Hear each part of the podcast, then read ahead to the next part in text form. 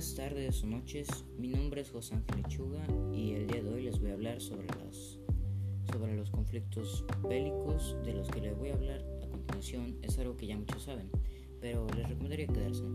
Para empezar, me voy a enfocar en un conflicto bélico en específico que ocurrió ya hace unas décadas atrás. Pero antes les voy a decir que es un conflicto bélico. La definición de un conflicto bélico es la siguiente.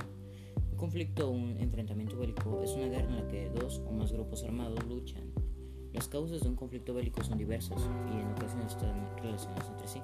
Por ejemplo, motivos económicos, religiosos y étnicos.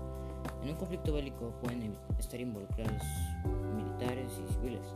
Ahora les voy a hablar, a hablar sobre la Segunda Guerra Mundial, uno de los conflictos bélicos más grandes de la historia. Aunque eso es un poco obvio porque su nombre lo dice, Guerra Mundial.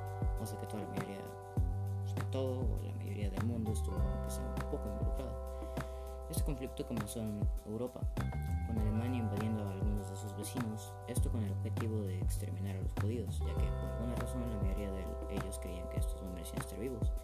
También la mayoría de los alemanes creían que ellos eran una raza superior a las otras personas. Después de unos años, los alemanes ya habían conquistado a casi toda Europa, lo cual provocó que las fuerzas militares de Reino Unido, Reino Unido se retiraran a América, llegando a los Estados Unidos a pedir ayuda. Los americanos decidieron ayudar, lo que provocó un desembarque en una playa de Europa. Esta playa estaba muy defendida y esto provocó que muchísimas personas murieran.